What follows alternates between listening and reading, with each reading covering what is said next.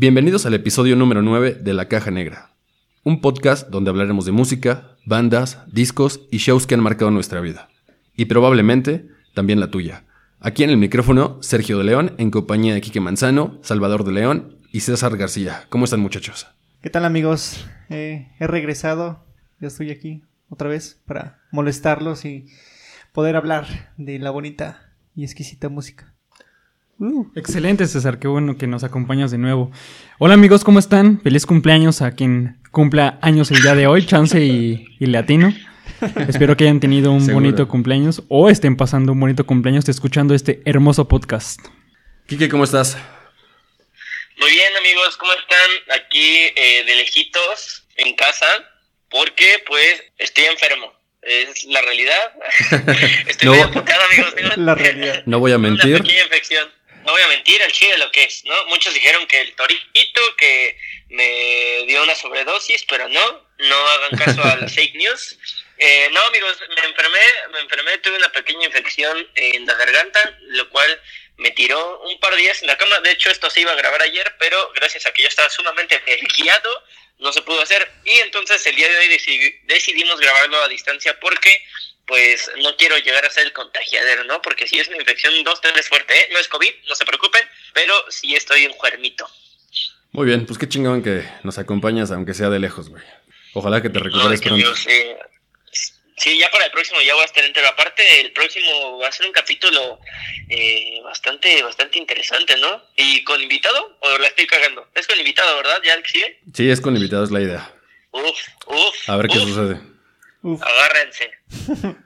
que tenemos que mencionar y tenemos que eh, presentar al invitado de hoy que venía pasando y se vino a echar desmadre con nosotros. ¿Cómo estás, Brian?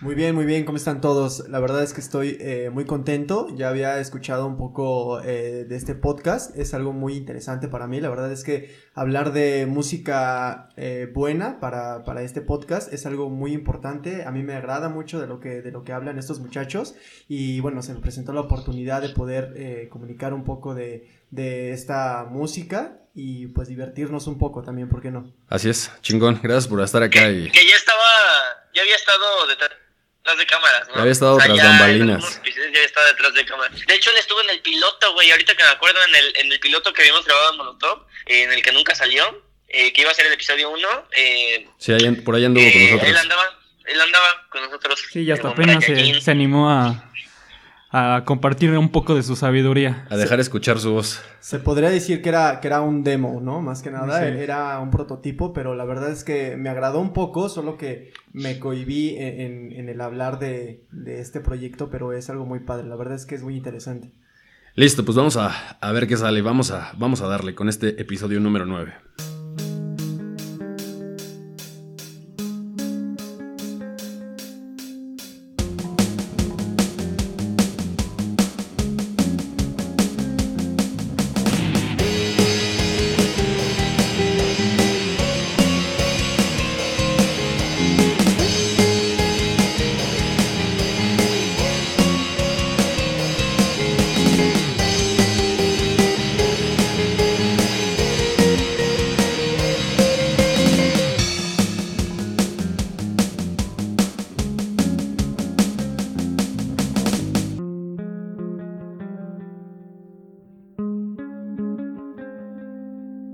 En este episodio vamos a platicar de una banda legendaria, una banda que ya está extinta, desafortunadamente, y marcó a toda una generación. Gran parte de una década estuvo marcada por, por esta banda, eh, que se hizo llamar Nirvana.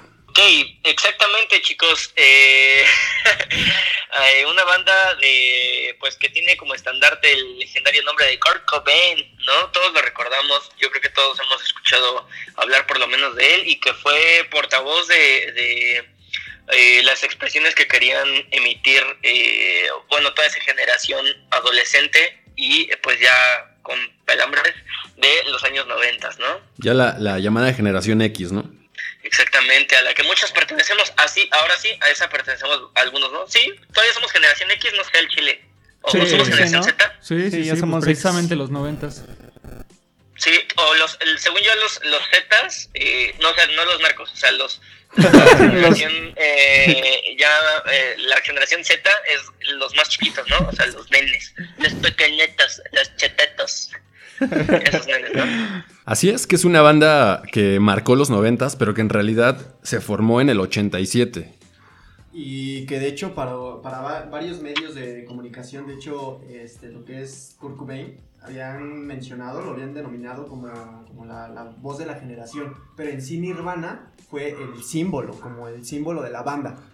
Es, es algo que, denominaron lo- los, Los medios. de comunicación. Sí, así es. Eh, en algún momento, y como lo, lo- Una palabra que mencionaba hace rato, Kike, ¿no? El estandarte. Creo que Nirvana es como el estandarte de, de- del grunge, ¿no? Que en ese tiempo probablemente no era tan conocido el término.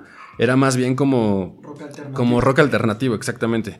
Y posteriormente ya se lo, lo- lo- Sí. lo bautizaron como grunge.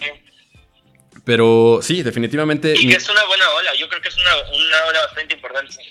Sí, hay, hay, hay bandas contemporáneas de Nirvana enormes, ¿no? Como Soundgarden, como Pearl Jam, que a la fecha todavía siguen sacando discos, que no tiene mucho, incluso que sacaron música nueva, que siguen en el mapa y que siguen sonando mucho, causando mucho ruido. No sé si ustedes los consideran, pero eh, por ahí también a- hasta los mismos, hasta los mismos, perdón, Red Hot Chili Peppers se les llegó a considerar como parte de esta ola del grunge, ¿no? Un- no sé si en su totalidad, creo que ellos sí de- diversificaron un poco más su sonido, le apostaron más a una onda con un poco más funky y demás, pero sí creo que también juguetearon un poco en sus inicios con el grunge, ¿no? Sí que ahorita que mencionas a los Red Hot, en algún concierto, este, el bajista Flea. Flea, Flea. Eh, Flea o Flea, no sé cómo le dicen. Sí, ¿no? No sé, Flea, ¿no? cómo- no sé cómo se dice bien. Flea, ¿no? Vamos a ponerle caché. Eh, salió a tocar la trompeta en uno de sus conciertos Oh, De- sí, es cierto. de Smells. Una, no sé, no Ah, sé en no qué directo sucedió eso, pero fue bastante bizarro, pero pues estuvo chido. Originarios de Seattle, Washington, por ahí Kurt Cobain y Novoselic fueron los que iniciaron esta banda que, como mencionamos, se convertiría en, en una muy importante en, la década de los noventas. La plaza de- del baterista fue la que estuvo cambiando de dueño, ¿no? Por, por, por muchas ocasiones, seis, si no me equivoco. Sí, era este. Creo que empezó, si no mal recuerdo, con Chad Channing. Después por ahí también se unió Dave Crover, Dave Foster, Aaron Boothart, Dean Peters y Bart Smear. Creo que Chad Channing fue como por ahí del tercero o cuarto, que de hecho era Creo am- que- amigo de, de- de uno de sus amigos que se los presentó. O sea, creo que inició también con ellos y regresó. La neta es que sí fue un relajo ahí con, con los batacos. Eh, hasta que, ¿Cómo se llama este tipo? Era el guitarro que, que nada más pusieron su nombre porque pagó. Ah, Es Jason Everman. No manches, ¿te imaginas, güey? O sea, eh, bien, bien, bien chingón, ¿no? Nada más pon- pon- compró los créditos de, su participación a la verga. No, no se sabe como a ciencia cierta cuál fue el problema ahí con él, pero él creo que empezó a tocar con ellos en, en la primera gira que tuvo Nirvana. Y ya cuando se metieron al estudio a grabar el primer disco que se llama Bleach, fue cuando ya no alcanzó a grabar el disco. De hecho, esa es la, la- la anécdota, ¿no? Que grabó, más bien que, que pagó las sesiones de, de grabación, pero él ya no participó. Entonces, viene en los créditos del disco y en los agradecimientos ahí justo por eso, ¿no? Por haber puesto la lana para esto. Gracias por participar. Ajá, gracias por participar. Eh, digo, Gracias por patrocinar. estuvo, estuvo chido por ahí que lo, lo, lo pusieran en los créditos, pero está bien curioso que ni siquiera grabó y bueno, después se salió. Ahí todavía andaban sin baterista en el primer álbum. Posteriormente fue cuando conocieron ya a, a Dave Grohl y bueno, fue el que se quedó y vaya decisión, ¿no? Sí, sí, sí, un, un personaje que a la postre también le daría vida a una de las bandas más importantes y vigentes, ¿no? Aunque que pues eh, son los Foo Fighters, ¿no? Y que bueno, tiene una trayectoria este señor impresionante. Creo que por ahí... Impresionante, impresionante como Sage. Creo que por ahí Dave, Dave Grohl ya eh, componía canciones desde que estaba en Nirvana. Ya la sacó y, y Y de empezó... hecho, de hecho, según yo, de, de Foo Fighters, la rola de My Hero, es dedicada a Kurt Cobain. De, bueno, hay como muchas. Supuestamente un- unos dicen que es dedicada al cuerpo de bomberos de Estados Unidos, otros dicen que eh, la mayoría dice que a, a Kurt Cobain es dedicada esta rola de My Hero.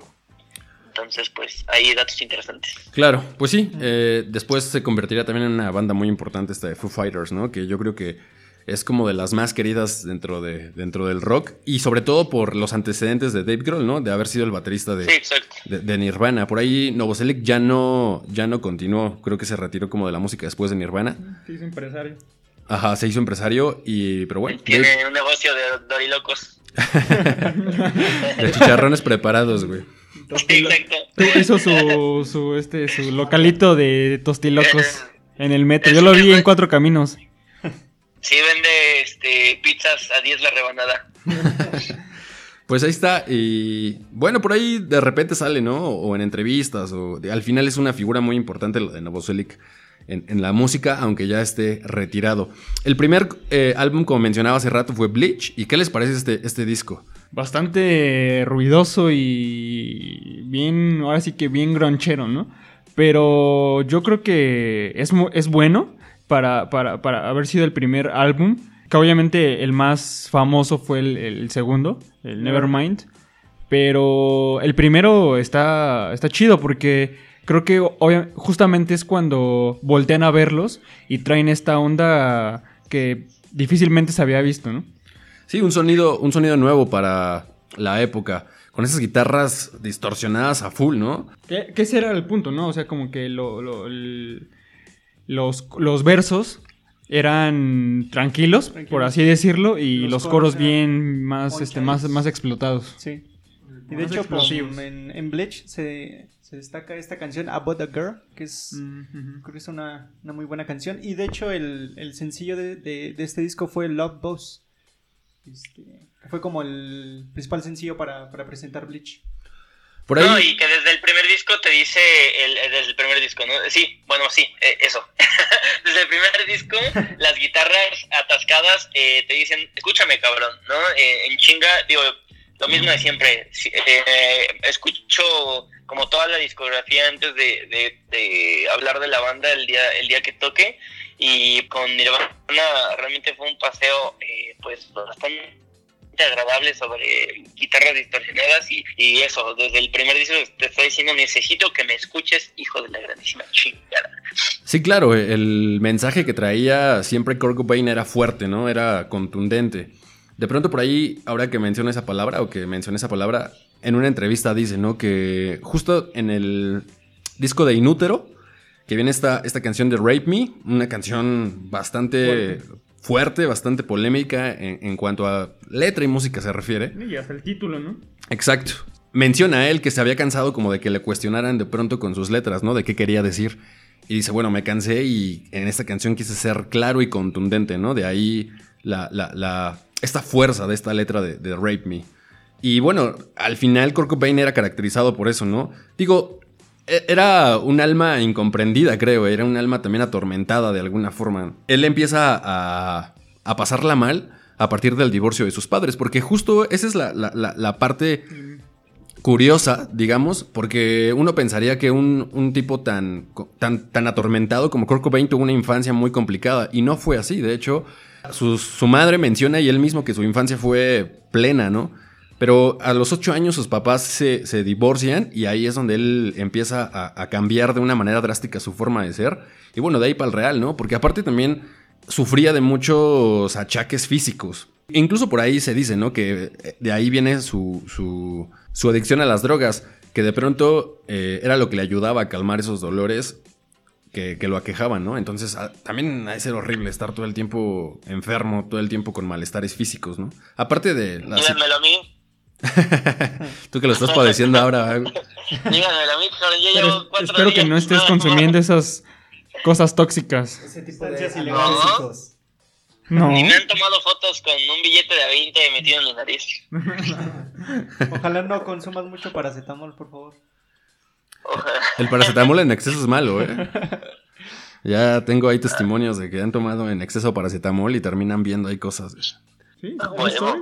¿Mande? Sí, Sí, es historia real. Ajá. En- en- ajá. Y de hecho, No bueno, manches, ¿en serio? Sí, claro. O sea, ¿pero qué ven? Nada Ya más por saber, digo. No, creo que no necesariamente que vieran algo, pero me, me platicaban que quería salir corriendo, ¿no? O sea, era como... Pues, sí. ¿Paranoia? Ajá, era como una paranoia y quería salir como corriendo y tenía como mucha, como mucha energía, ¿no? Y se sentía como desesperado y claustrofóbico.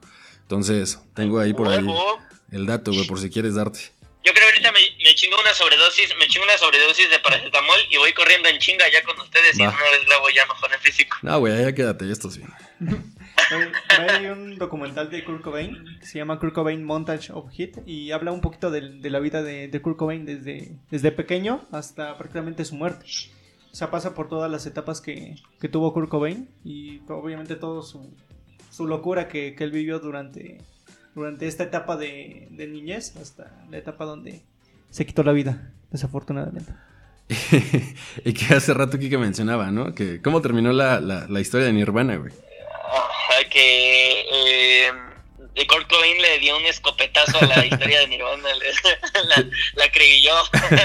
Bueno, no sé si la acribilló, pero sí de un vergazo la, la acabó. Sí, tristemente así terminó. Sí, hay, hay muchos, de hecho hay muchos, muchos documentales, incluso libros acerca de, de, de Kurt Cobain, que es lo, lo que platicamos hace rato. Yo creo que Dave Grohl hoy en día es una figura importante en el rock, pero sí, yo creo que Nirvana, la, la historia de Nirvana está alrededor de, de lo que fue Cobain, ¿no? Sí. en, en- en todos estos años, por todos los diversos problemas que ya mencionamos, ¿no? Entonces, yo por ahí leí un libro que se llama Journals, que es como, es una, una recopilación de cartas, de dibujos que en algún momento hizo Kurt Cobain, la- las recuperaron y le hicieron un libro de esto, y es una forma de conocerlo, de acercarte un poco más a, a- a- este, a este músico tan, tan emblemático.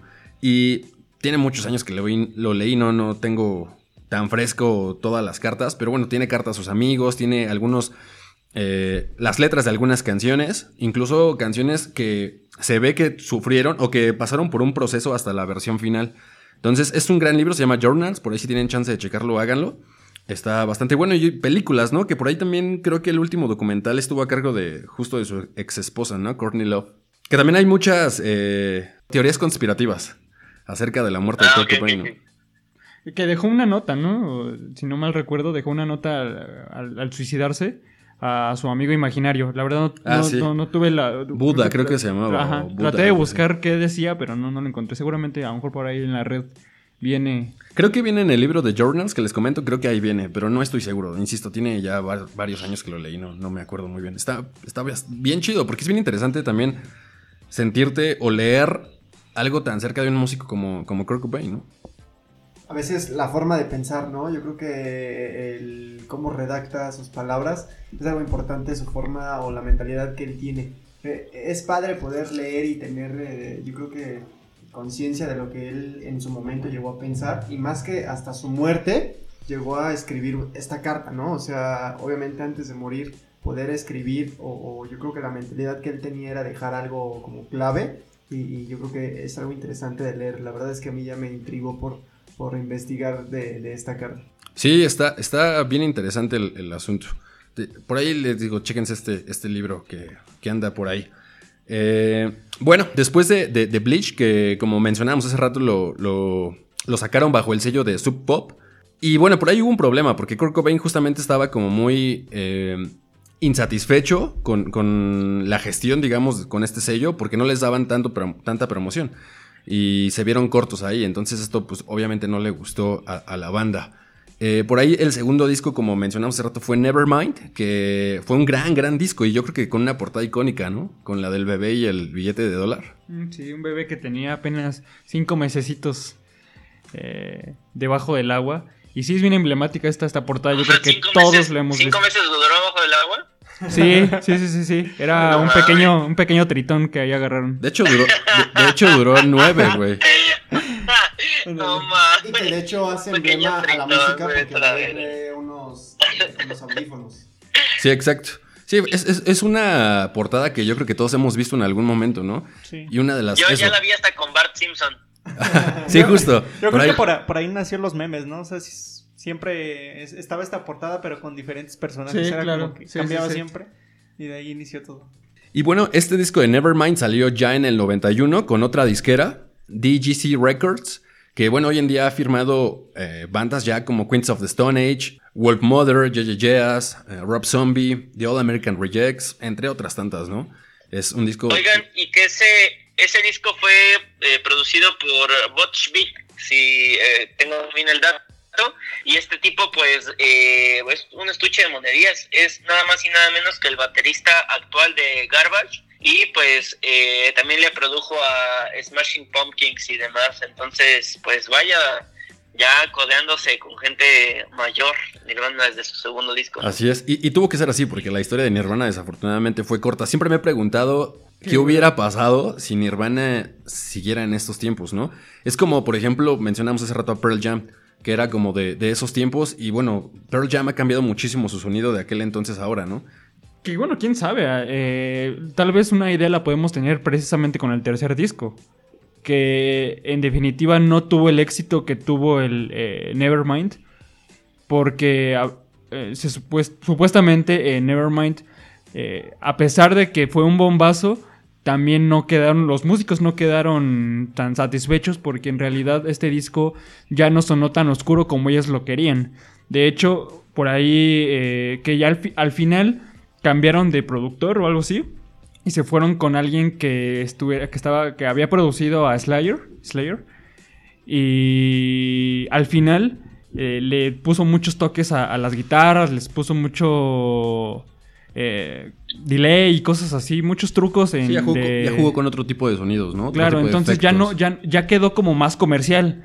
Porque de hecho, si tú escuchas el primer disco y el segundo, sí, sí, sí. A pesar de que sí estén esas guitarras ru- bien ruidosas, sí se escucha bien diferente. Se escuchan mucho más claras las guitarras. Yo creo que precisamente por eso que jugaron ya con, con, con ello en el estudio. Y sí lo hicieron de alguna manera más comercial. Y creo que tuvo éxito.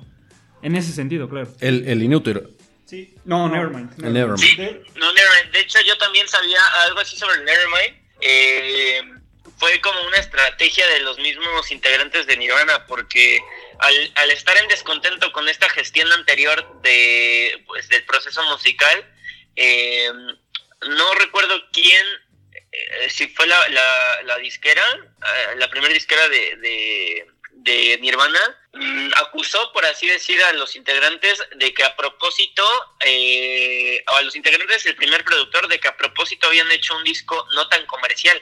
Entonces, pues se hizo un desmadre, cambiaron, como dice Chava, y bueno, salió un eh, producto un poco más eh, apto para todos los oídos, que, que fue ya el, Never, el Nevermind como lo conocemos. Y, y bueno, en ese, en ese álbum sale Smell Like Teen Spirit, que bueno, es un himno de la banda, ¿no? Se convirtió en un himno de la banda.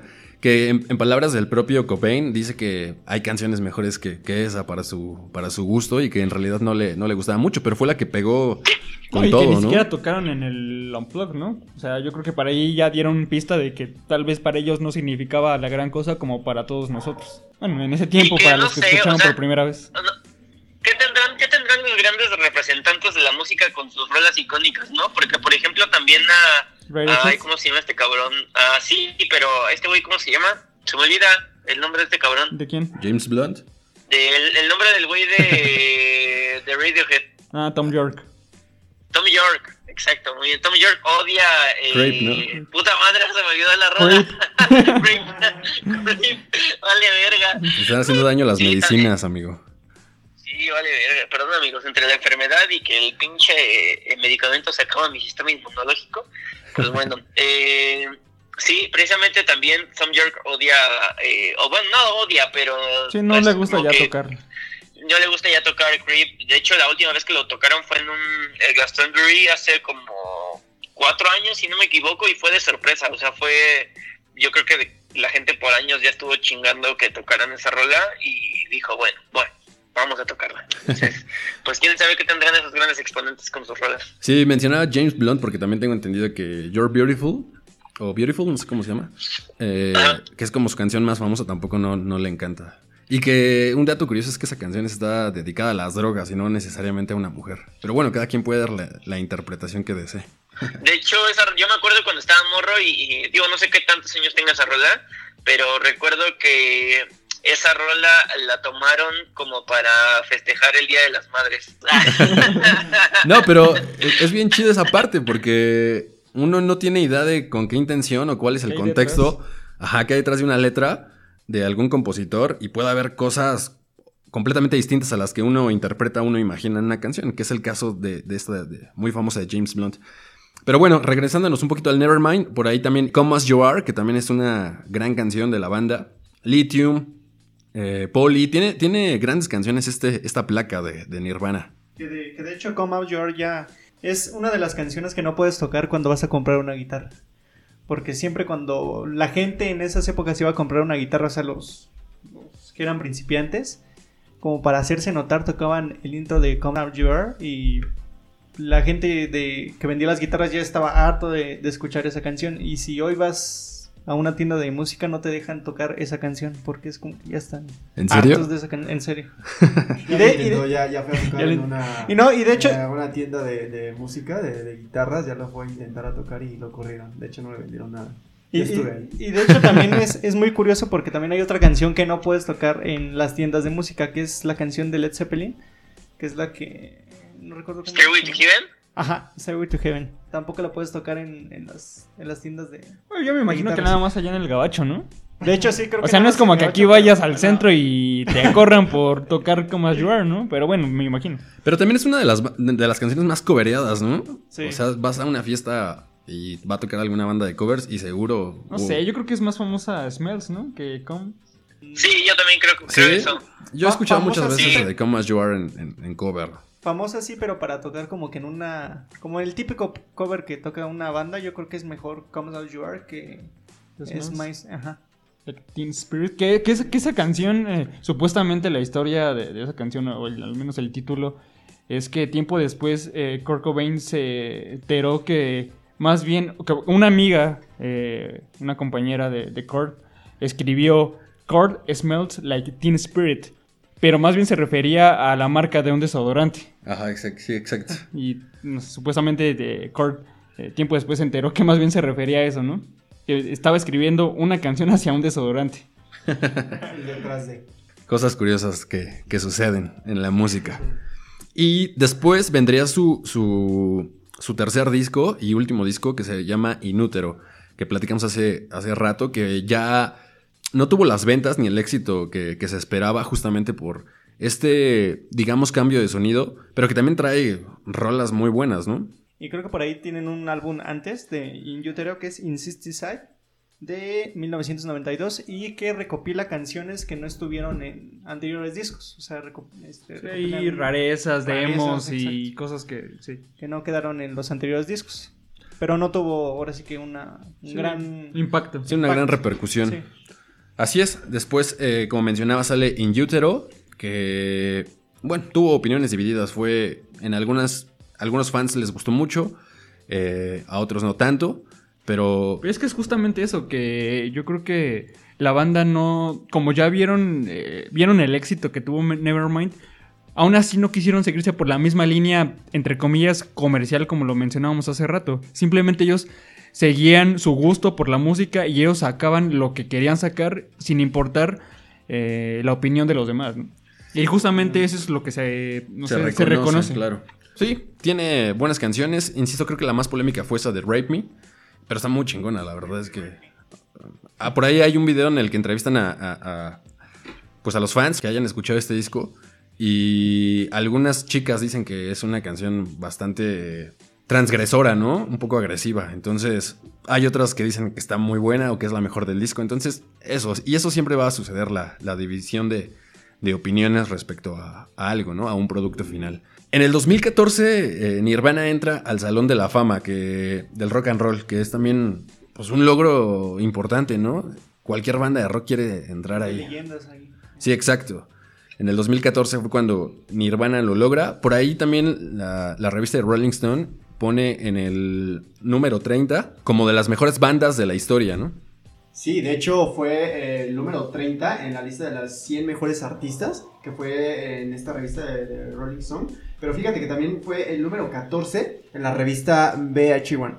Pues sí, por ahí también eh, a una canción que es de mis favoritas es la de You Know You're Right, que salió ocho años después de la muerte de, de, de Kurt Cobain, porque en realidad nunca la terminaron, eh, fue como un demo, entonces ya la lanzaron después, que por ahí también hay una... Hubo una disputa con, con Courtney Love porque la banda o bueno, los dos integrantes que, que, que restaron, querían sacar un disco como un box set y querían incluir esta canción, pero Courtney Love, que siempre creo que ha sido muy problemática, ¿no? Courtney Love. Eh, no, no, no estuvo de acuerdo. Ella decía que era una canción como que tenía mucho más, ¿no? Que era importante y que necesitaban sacarlo en un disco de, de grandes hits.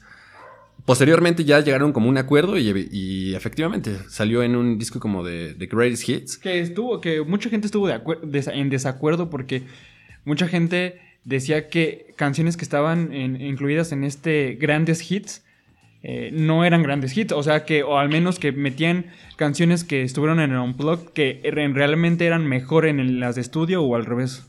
Sí, claro. Como platicábamos, ¿no? Las, las opiniones distintas siempre van a existir. Esta canción es muy buena y bueno, pues ahí está el dato de, de que salió como muchos años después de la, de la muerte de Kurt Cobain. Y sí, ¿no? Mencionando este, este Unplugged, ¿cómo, cómo, cómo, cómo lo escuchaste? ¿Cómo lo escuchaste, Kike? ¿Te gustó? Eh, no, la verdad es que justamente lo volví a ver previo a, grabar este episodio y no me transmite absolutamente nada. Digo, aparte de que no soy fan cañón de, Nirvana, pero pues siempre se, se aprecia una pieza acústica.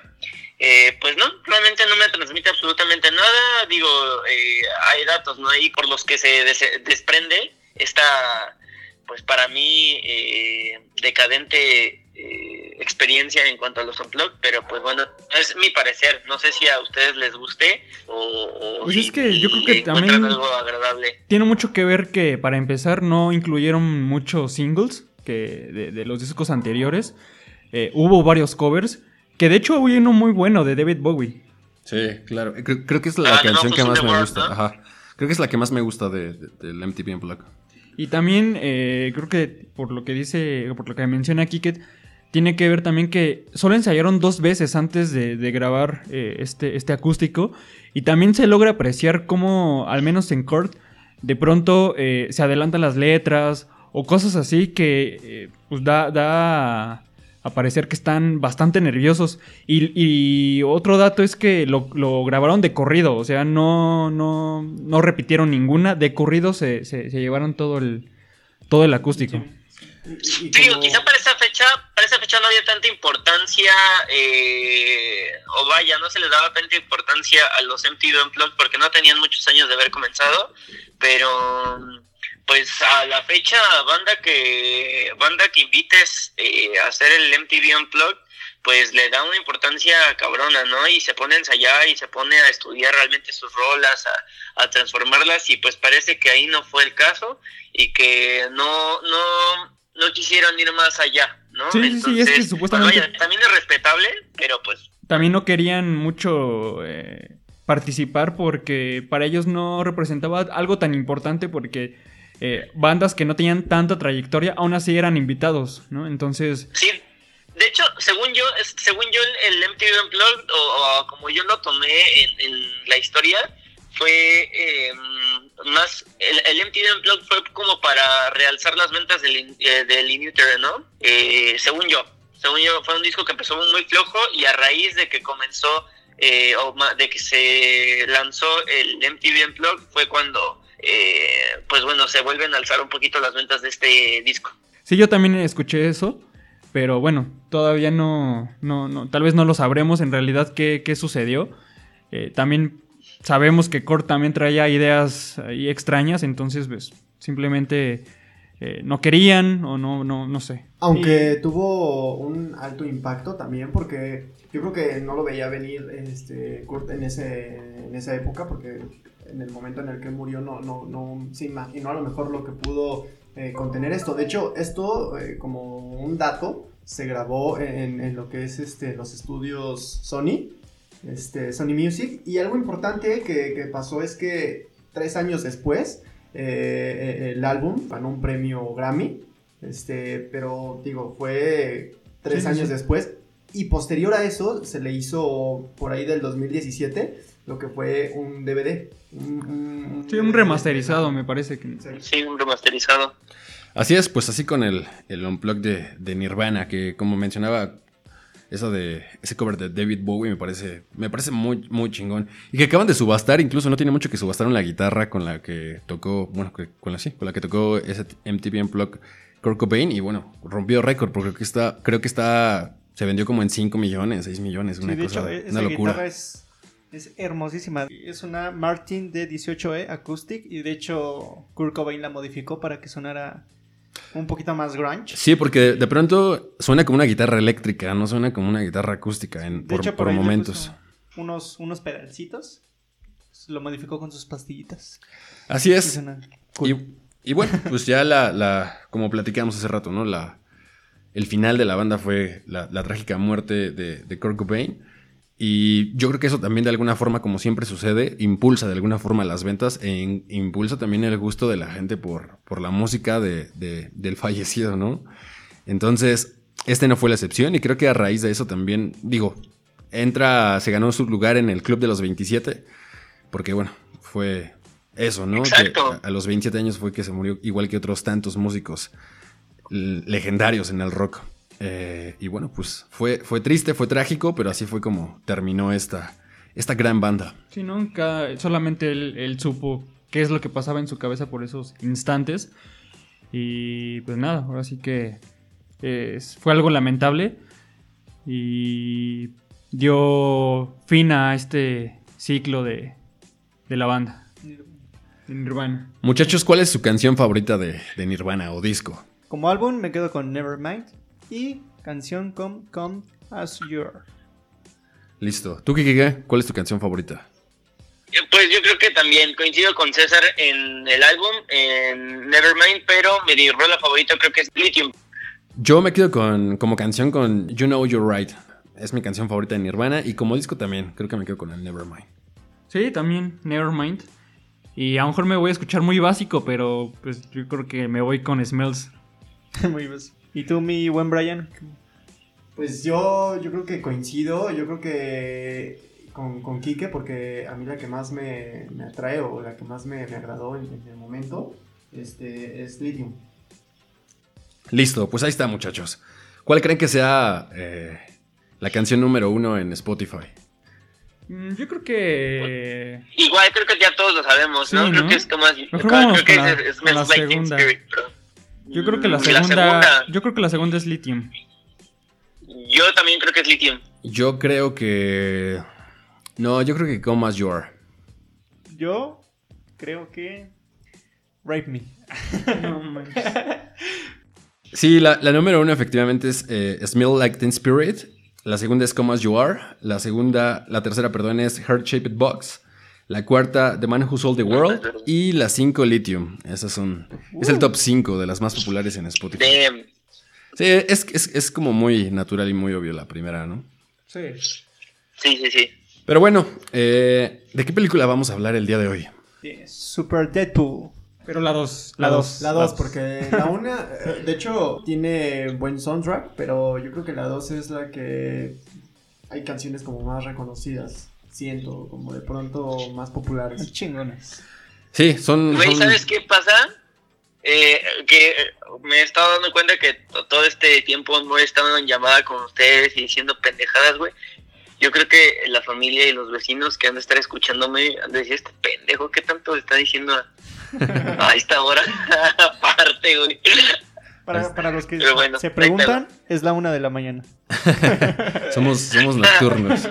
Sí, es, es un soundtrack eh, bastante bueno este de Deadpool 2, al igual que la película. Yo creo que las, las dos películas son, están muy chingonas. Por ahí por fin le pegó Ryan Reynolds después del fracaso que significó eh, En Wolverine y en Green Lantern. ajá, en Green Verde, Lantern. ¿no? Sí, justo. Que le fue muy, muy mal. De hecho, hace muchas referencias en la película de, de En Green la 2, Lantern, de ¿no? hecho, en la 2 al final hace como un poco, es un poco sarcástico en, en ciertas participaciones eh, De esa película, ¿no? Verde, que, que es una de las De, de- ajá, hasta el final está como terminando. Bueno, pareciera como que está terminando el el guion guion. o leerle el guion. Y le dispara, ¿no? O sea, Se dispara el mismo. Ajá, bueno, disfrazado de Deadpool, se- le dispara a, A Ryan a Ryan Reynolds. está, está bien chida, ¿eh? es una película irreverente que en su momento causó, bueno, por la clasificación, ¿no? Porque desde el principio fue clasificación R acá en México. Y por ser una película de superhéroes y que uno pensaría que a lo mejor va dirigida para los niños, bueno, pues R. Bueno, Aquí- de hecho creo que es- él se hace llamar antihéroe. No creo que. Ajá, bueno, sí. Sí, Bueno, es no que, se mete es que en realidad sí es un antihéroe, o sea, O sea, a lo mejor los, los antihéroes son como mitad buenos y mitad malos, ¿no? Podría Mitad decirse. Sí, son, son, son películas, la verdad, que muy, muy buenas. Y que no son parte, creo que, como del universo, ¿no? Por ahí de, de Marvel. Porque es como parte de los, de, de los X-Men, ¿no? Sí. Bueno, eh, seguro ya la vieron y si no lo han hecho, vayan a, a- a verla. Por ahí debe de estar. Y, y en este disco, bueno, en este soundtrack está, está muy variado los participantes o los artistas que, que, que incluye. Porque, bueno, viene desde Celine Dion hasta ACDC, ¿no? Pero son grandes, grandes canciones. Porque aparte, justamente, creo que las canciones sirven para resaltar muchas de las escenas, ¿no? Por ejemplo, no sé, de pronto él está como no sé, haciendo una cosa muy chusca con una canción de fondo de Celine Dion, ¿no? Entonces, el contraste que hay entre el personaje y algunas canciones que, que salen en, en- en la película y que forman parte de ese soundtrack, bueno, creo que hacen la película o hacen grandes, grandes momentos. Hay una versión que me encantó, que no la había escuchado, de Take On Me, que es como media acústica. Y Ah, está muy sí, chida. Sí, sí, sí. Por ahí también viene eh, DJ Shadow con, una can- con Ron the Jewels, con una canción que se llama Nobody Speak. Y es una gran, gran, gran canción. Está súper chida. Por ahí viene también eh, ACDC. Viene esta de Take On Me, de, de Aja, que por ahí platicábamos de, de- de esta canción en el episodio Viene de los One 80s. también, Ajá. Eh, por ahí Diplo. con Carlos Whisper. Ajá, George Michael, por ahí también. Pero ahí tengo una duda, ¿es de George Michael o de Wham? Es de One. ¿De Todavía de One esa rola. Oh, ok. Ajá. Ah, ok. No, no, era como- no estaba como solista Pero- todavía George Michael, ¿no? Ah, ok, sí. Suena por ahí también una de mis canciones favoritas de Rage Against the Machine, que es Killing in the Name of. Eh, vienen grandes piezas, grandes piezas, piezas. Por ahí está el, el- el soundtrack completo en Spotify, por si tienen oportunidad de escucharlo. ¿Alguna otra canción que les haya gustado a ustedes de, de ese soundtrack? Pues es que, eh, fíjate que, que como que combinaron, ¿no? O sea, el poner género alternativo y un poco de, de DJs. Eh, viene también una de Skrillex. Este, a mí en lo particular me gusta también mucho lo que es la, la electrónica. eh, el tema de Diplo también es este un, un DJ reconocido que, que la verdad es que tiene grandes piezas. Es algo importante, la verdad es que combinó su, su soundtrack y pues padre, ¿no? Sí, diversificaron mucho en, en- en los géneros. Por ahí viene Toto también. este. Viene The Outfield. Air Supply viene también, ¿no? Air Supply, Cindy. Lauper. es un chiste local, perdón. Gran soundtrack. Toto, Toto. Ah. Gran soundtrack y buenas rolas en, en- en esta película. Pues sí, así que si no la han visto está chida, véanla, vean la 1 y la 2. Y pues nada, vamos con la recomendación, mi querido César. Bueno, como recomendación tenemos una banda argentina. eh, su nombre es Gatti Video. Que es, es, una, es una banda muy, muy curiosa porque cuando son sus... Bueno, cuando es, es en vivo esta banda, este, no suele ser tan... Tan, tanto música, sino que ellos en el escenario son un poquito actúan, o sea, tienen interacción con la gente. Por ejemplo, este, el nombre de Gativideo creo que es relacionado con un videojuego de los 80, si no mal recuerdo. Y es como que en pleno público están ahí mencionando, ay, del nombre de Gativideo, ay, pues este, le robamos el nombre al, al videojuego y todo. Y eso, o sea, como que hablan con la gente y es como que hacen Lo tienen como, como un, un performance, ¿no? Exacto. Y no es como tal, tal, mucha música, pero sí es música, pero... Pero no es música. pero no es música. Voy a, a la tarea de escucharlos porque no, no he tenido la oportunidad de, de escucharlos y de ver eso que, que mencionas porque suena interesante. Que sea como una, una dinámica más allá, ¿no? De solamente sonora. Y bueno, la canción... Y tienen les- un cover de, de Luis Miguel, ¿no? Sí, es, creo que se ven en el Lollapalooza, si no mal recuerdo, de, de Argentina. Pero en vivo, creo, nada más. En vivo, ajá, y es este, la combinan con una canción, si no mal recuerdo, se llama Disco Majul, y después pasan a la canción de, de Luis Miguel, que es la de Cuando calienta el sol. y está muy buena, y la canción que le recomiendo es Just York Rabbit, es, es muy buena, es, es muy, muy ochentera, con también tintes setenteros, así que escúchenla. Suena, suena bastante interesante. Hay que echarnos un clavado con la recomendación de, del día de hoy. Muchachos, no sé si tengan algo más que agregar. Pues nada amigos, gracias por escucharnos y con esta nueva versión de Quique en casa. Esperemos que les haya gustado. Así es, muchísimas gracias por escucharnos, Brian. Muchas gracias por andar por acá, por darte una vuelta y estar cotorreando con nosotros un rato. No, muchas gracias a ustedes por, por permitirme este espacio y, y, la verdad es que es divertido para mí hacer cosas nuevas. Es algo padre más que nada eh, eh, familiarizarnos, ¿no? A lo mejor cultivarnos de, de estos nuevos géneros y, y de, de, esta recomendación que nos dan, la verdad es que suena interesante también y pues para escuchar, ¿no? Abrirnos más eh, la mente en cuestión a música. Abrir nuestros oídos. Quique, recupérate, pásatela chingón y esperemos tenerte acá sí, el próximo episodio. Sí, ya el siguiente capítulo, si sigo vivo, ya estaré por allá. Entonces, no se preocupen, cuídense un chingo. Yo al chile a mí sí me asusté, pero no pasa, no pasa, no pasa nada.